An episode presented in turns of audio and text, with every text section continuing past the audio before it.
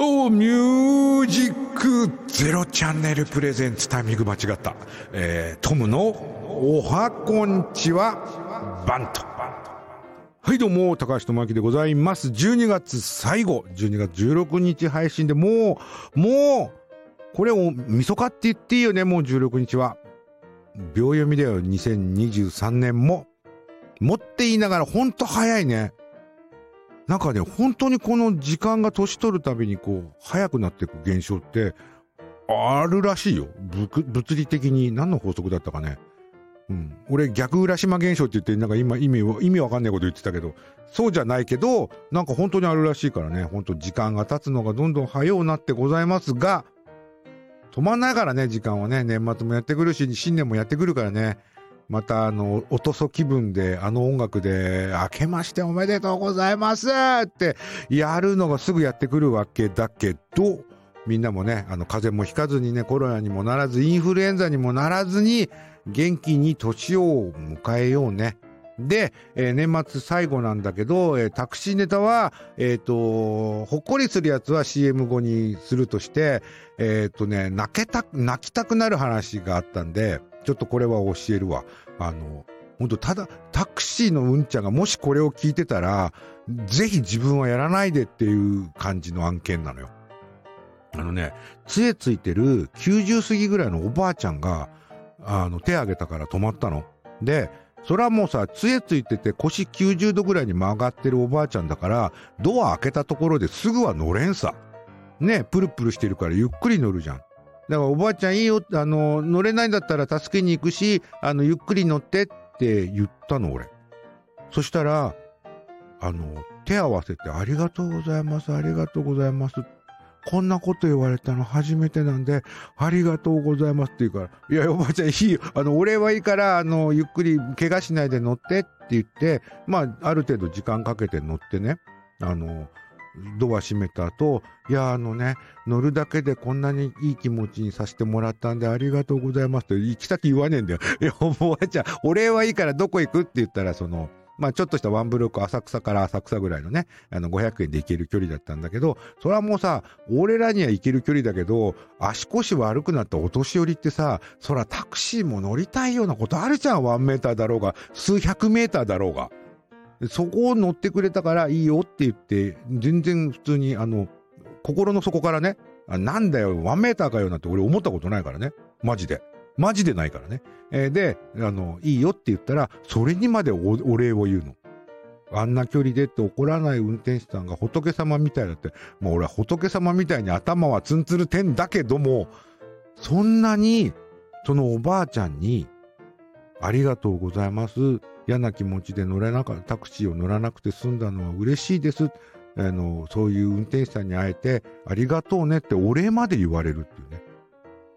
でね、そのおばあちゃんは、1メーターの500円だけど1000円渡して、これで温かいものでも飲んでってお釣りも取らない。あの、だから500円だからすぐ500円玉出るよって言ったけど、取らないでいくってなんて気持ちのいいお客さんだと思うよりも、そのおばあちゃんにそこまで思わせたうんちゃんが何人いたんだと。何人が、その、なんだよこの野郎とか、あの、なんかね、わざわざ止まってやってるのに、後ろも突っかえるから早く乗れって言ったうんちゃんもいるんだって。まあ、うんちゃんって言っちゃダメだけどね。運転手さん、ドライバーもいるんだって。もうな、そんなアホは、うんちゃんでいいよね。で、あと、あの、そんなに時間かけの乗っけて、ワンメーターなのかよって怒ったうん、うんちゃんドライバーいるんだって。それを何回も何回も繰り返してて、で、そのおばあちゃんは病院行く時に常にタクシーを使うから、毎日のようにそれをやるから、毎日のようにその嫌な思いをする。で、たまたまいい思いをしたというか、その怒らないでいただけなのに、俺に当たった時は、俺が褒められる結果になったんだけど、おかしいじゃん、そんなのね。あの、普通な気持ちで乗っていいよね、タクシーって。わざわざそんなさ、心をなんか狭くして、だから、普通に乗ってるはずなのに、俺にお礼言いたくなるぐらいなってさ、それは、あの、俺らタクシードライバーの中で直してこうよ。ほんと。あの、これ聞いてるタクシードライバーがやったら絶対やらないで、お年寄りがゆっくり乗ってたって、後ろの車、文句言わんって、いくら東京だろうが大阪だろうでも。だから、あの、せめてね、あの、優しく接しましょうよ。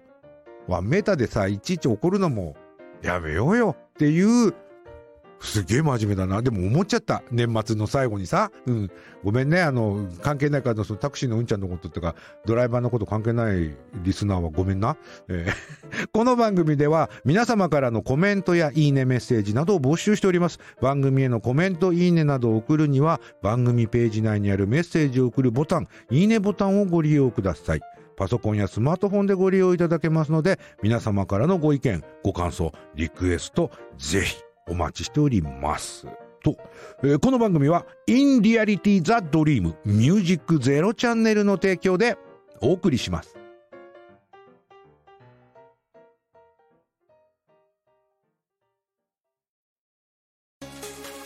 ミュージックゼロチャンネルオーディション2023開催決定インターネットメディアコンテンツ配信サイトミュージックゼロチャンネル。2023年度新番組 DJ パーソナリティ大募集。次戦他戦は問いません。経験不問。皆様からのご応募お待ちしております。詳しくはホームページで。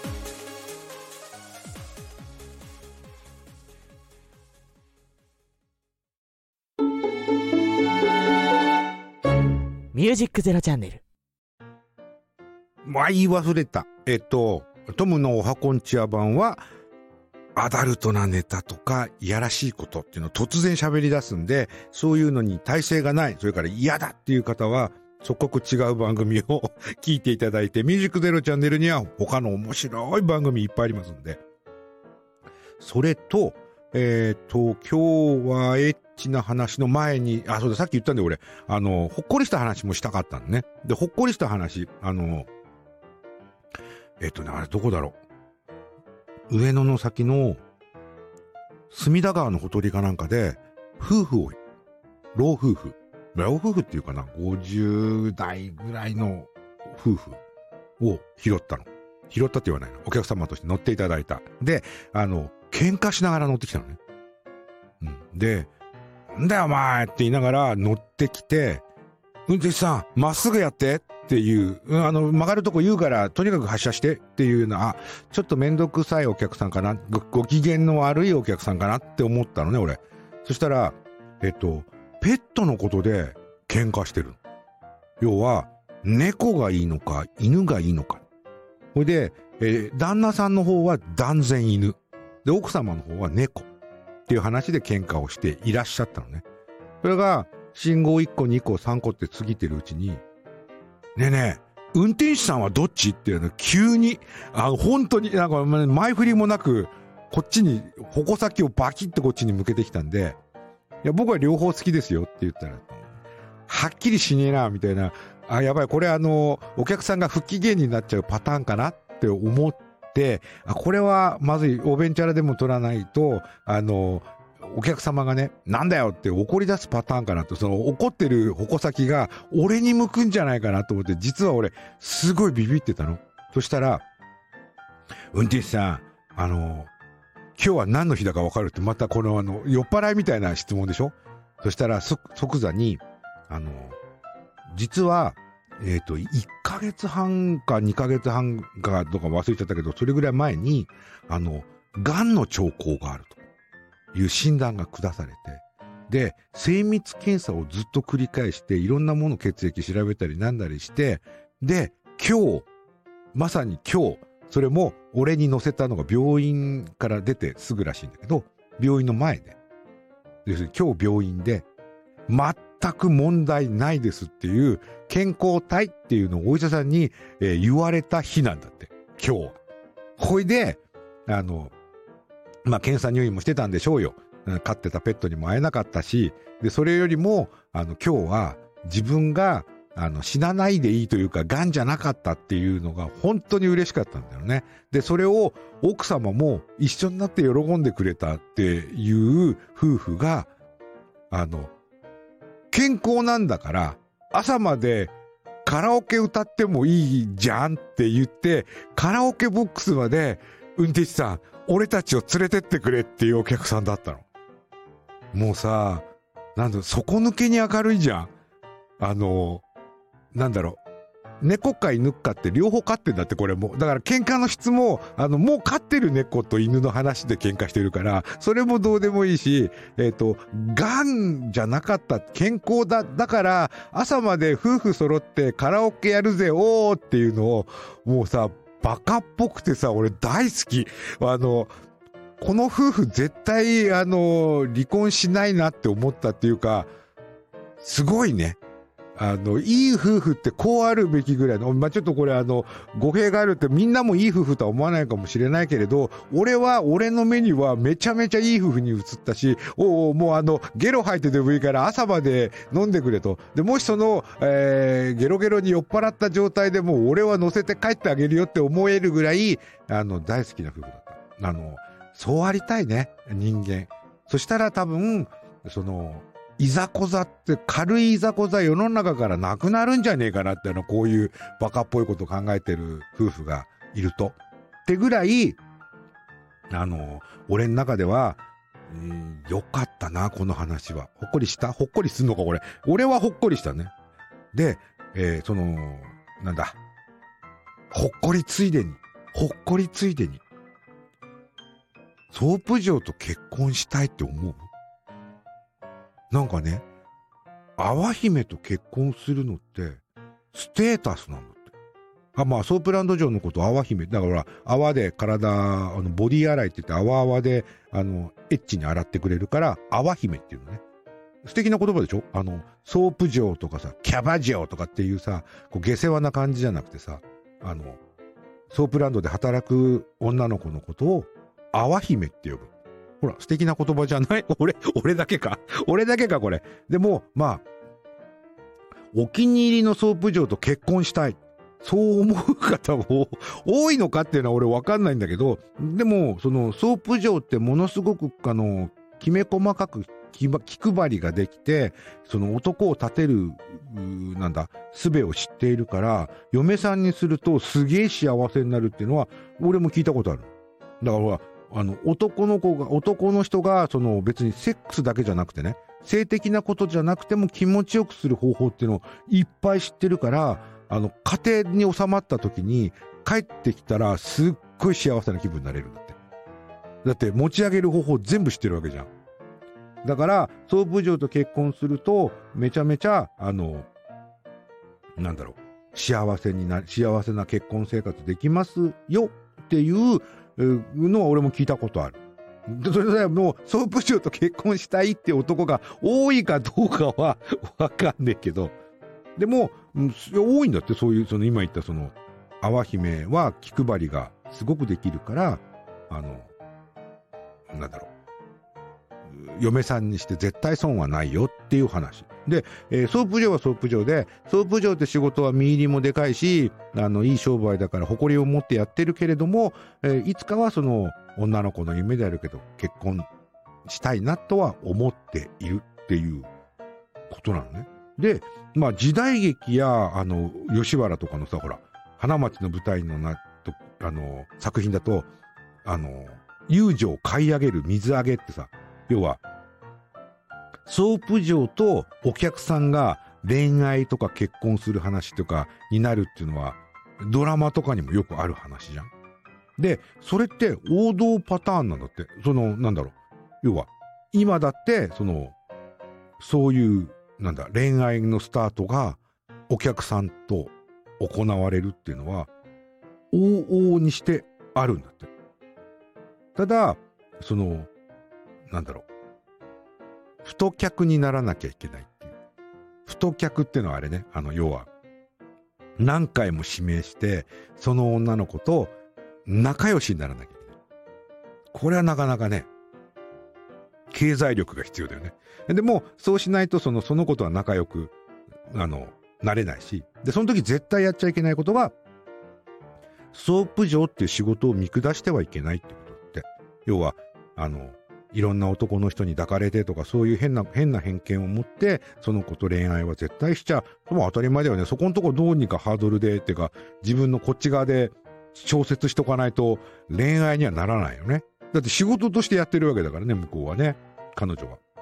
うん。これはそうだと思う。で、えー、あ、やっぱりいいお客さんとなった後に、その後に人として、あの、認識してもらう。だから、太客になって、その後その女の子が、あ、この人はお客さんじゃなくて男性だって思ってもらう。これが仲を深める。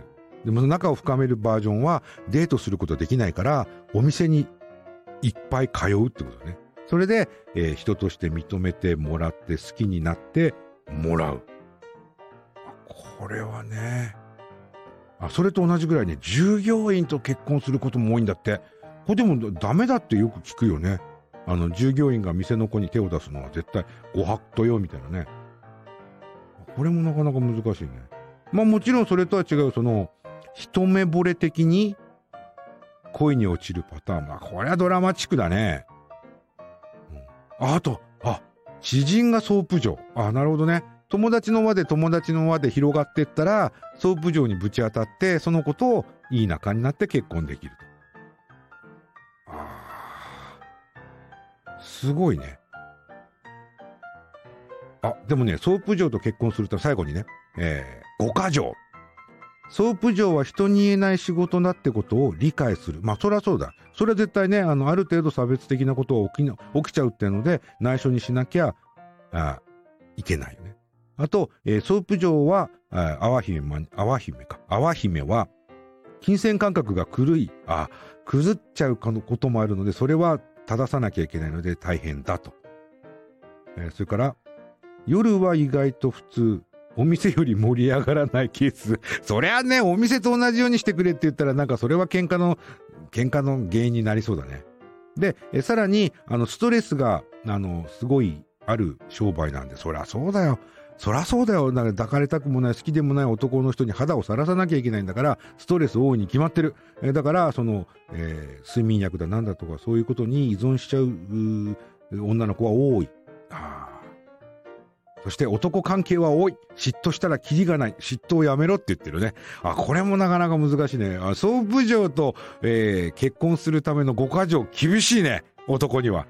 ただ、それを補ってでも、あまりあるいい女を手に入れる可能性っていうのがあるっていうことだね。おー、勉強になりました。では、CM です。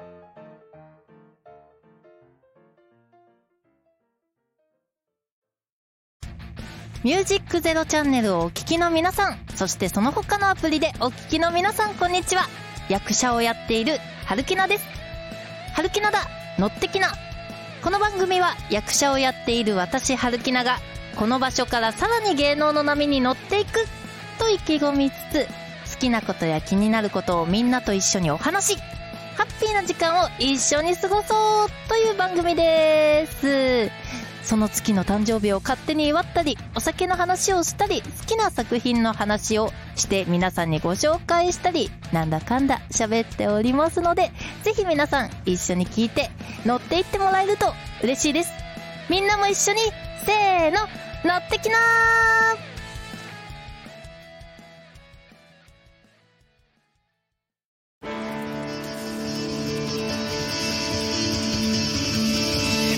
ミュージックゼロチャンネル。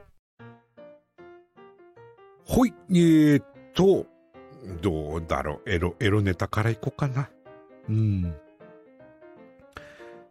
フリスクフェラチオの気持ち、あれか、ええー口の中の温かさ、唾液のねっとり感、舌の動きなど、フェラチオは快楽刺激の宝庫。大好きな男性しかいないでしょう。納得。そりゃそうだよね。フェラチオ嫌いな男いないんじゃないかな。うん。ただ、いつも舐めてばっかりだとマンネリ感もありますよね。まあ、それはね。で、そこでおすすめなのが、フリスクフェラ。フリスクを舐めた時のスースーとした清涼感を利用するのですが、これがフェラチオの気持ちよさを倍増させるのです。え？舐めて、舐めてもらっている口の中が冷たくスースーしているだけなのに、なのに気持ちよさの差は歴然。一度体験すると病みつきです。本当に？ミンティアでも買って書いてあるけど、いや、銘柄でどうこうするもんじゃないでしょうよ。要は、あの、フリスクとかミンティアみたいなタブレット型のお菓子を女の子が舐めて、舐めたから、舐めてから、あの、なんだ、フェラチオをするって言うんだけど、すごいね。デリヘルとか風俗店でも、無料でフリスクフェラチオオプション。そんなんつけてんの？すごくない？きっと間違いなく小岩とかじゃない？始めたの。もうメッカの恐ろしいダークスポット小岩。東京のダークスポット。小岩、ちょっと小岩掘り下げたいぐらいね、こういう最近小岩が気になってるんだけどね。え、えーフリスクフェラは、やり方、やり方なんだ。えーやり方1。えーフリスクを食べた後にフェラする。それしかない。それだけじゃんよ。うん、ね。だけど、うん、あ、そうだね。それ、ああ、やり方は簡単。フリスクを数粒食べた後に竿を舐めたり加えたりといつもと、いつもの通りフェラチをしてもらえばいいんです。フリスクを、あ彼女がフリスクを食べている間は手こきをしてもらいましょうって。いや、そこまで、そこまで決め、あの決めなくてもいいんじゃないかな。ああ、キスする前からフリスクを食べておくのも面白いですね。だって。上級者はフリスクを口に含んだままフェラチオする。それもフリスクは5粒だって。5粒のフリスク口に入れてたら女の子きつくねえか、おい。で、さらに、えー女の子にフェラチオ中にフリスクを、うん、あ、フリスクがおちんちんにゴリゴリ当たり、その刺激が痛かねえか、これ。痛くねえの？痛いんじゃない？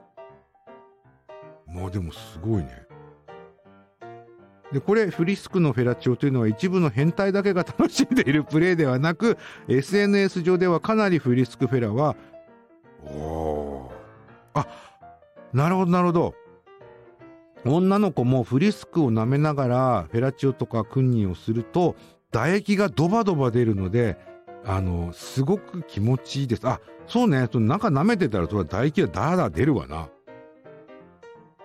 あフリスクフェラは一般的一般的かこれ。でフリスクフェラをするには知っておきたい注意点があります。えー刺激が弱いタイプのものが刺激が弱いタイプ？フリスクって基本的にすげえ刺激物だよね。でも刺激が強すぎて痛みを感じてしまう場合もあるのでえーっとあなるほどなるほど。あのスースーするクール系じゃなくてフルーティーなやつから始めるんだ。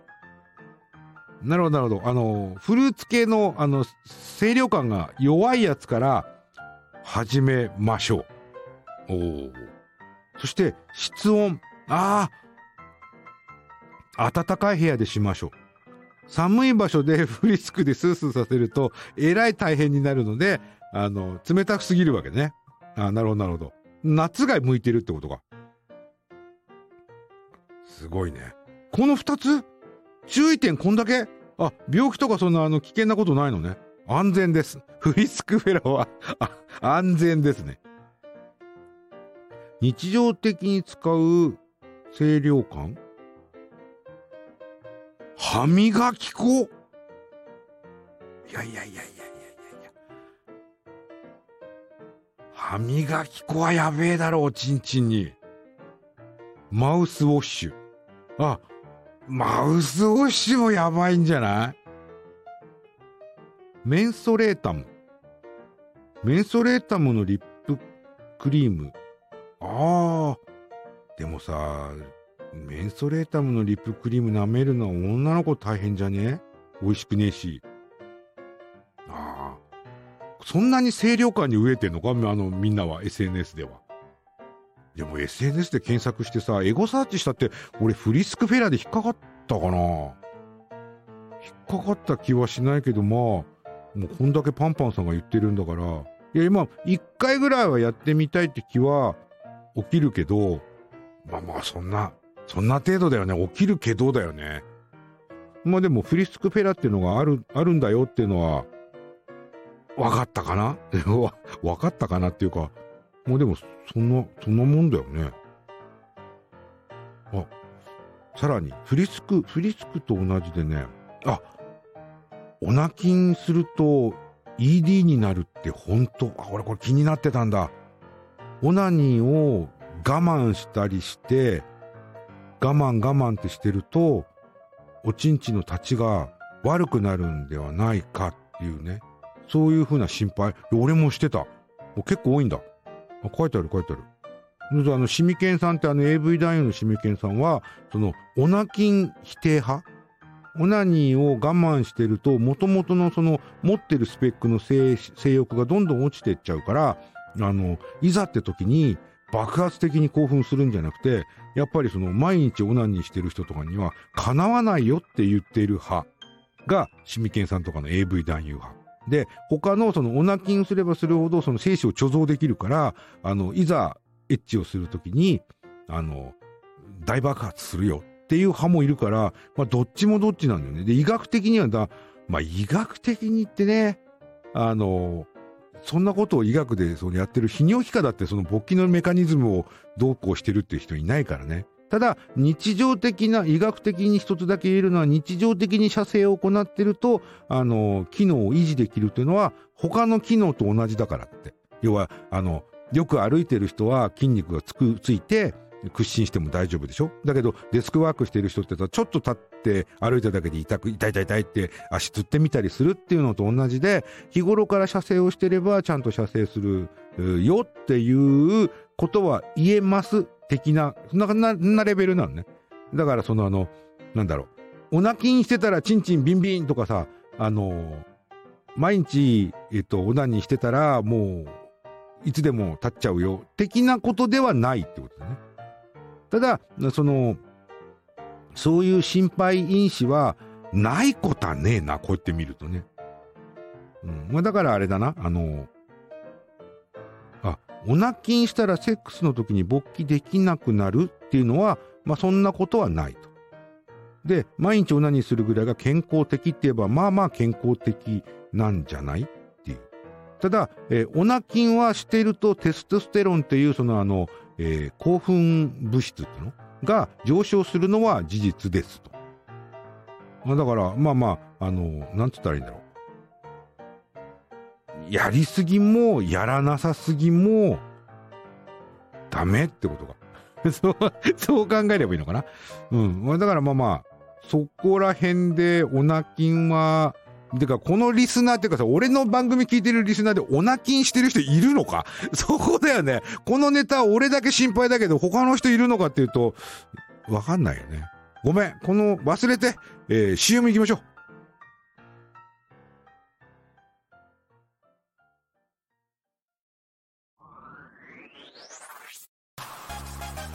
ミュージックゼロチャンネルをお聴きの皆さんこんにちは北山さとしです北山さとしのトンボのメガネは色メガネこの番組はトンボことナレーターの北山さとしが妄想を披露したり自らの偏った感性で気になるものを紹介したりする番組です。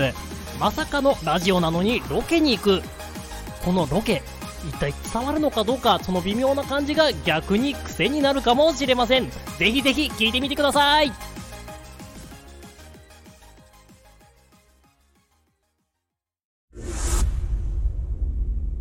ミュージックゼロチャンネル、パワープレイ、スーパーティラノザウルス、ありのままの君で。